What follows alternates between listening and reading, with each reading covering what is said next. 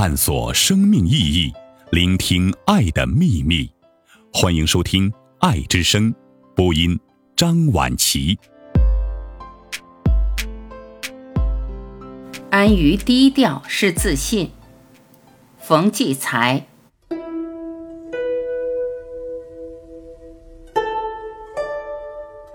有人以为高调是一种成功。因为一个人似乎只有高调才会被人看见、被人关注，其实不然，高调只是这个时代的一种活法。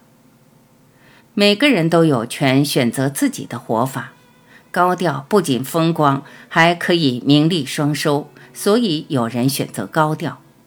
当然，也有一些人选择另一种活法——低调。这种人不喜欢一举一动都被人关注，一言一语也被人议论，不喜欢在人前显贵，更不喜欢被追逐。他们明白，在商品和消费的社会里，高调存在的代价是被商品化和被消费。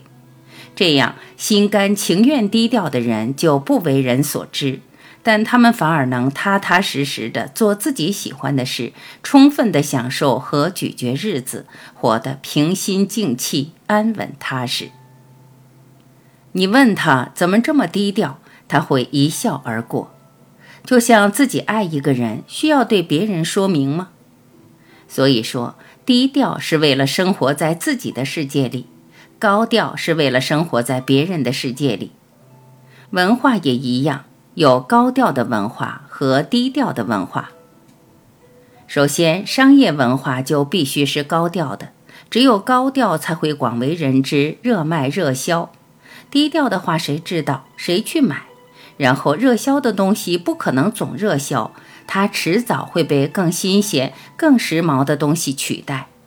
所以说，时尚是商业文化的宠儿。在市场上最成功的是时尚商品。有人说，时尚是造势造出来的，里边有大量的泡沫。但商品文化不怕泡沫，因为它只求当时的商业效应，不求持久的魅力。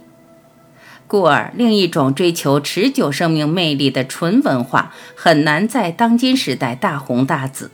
可是，它也不会为大红大紫而放弃一己的追求，它甘于寂寞。因为他确信这种文化的价值与意义。低调的人生活在社会深深的褶皱里，也生活在自己的心灵与性情里，所以看得见黑暗中的光线和阳光中的阴影。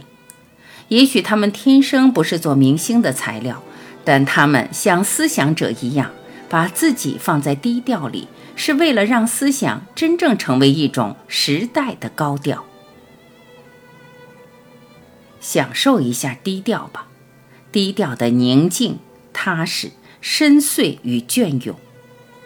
低调不是被边缘化、被遗忘，更不是无能。相反，只有自信的人才能做到低调，并安于低调。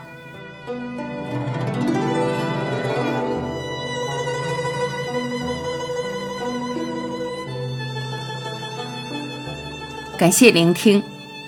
我是婉琪，无论您身在何方，您要记得，每天我都会在这里等你回来。再会。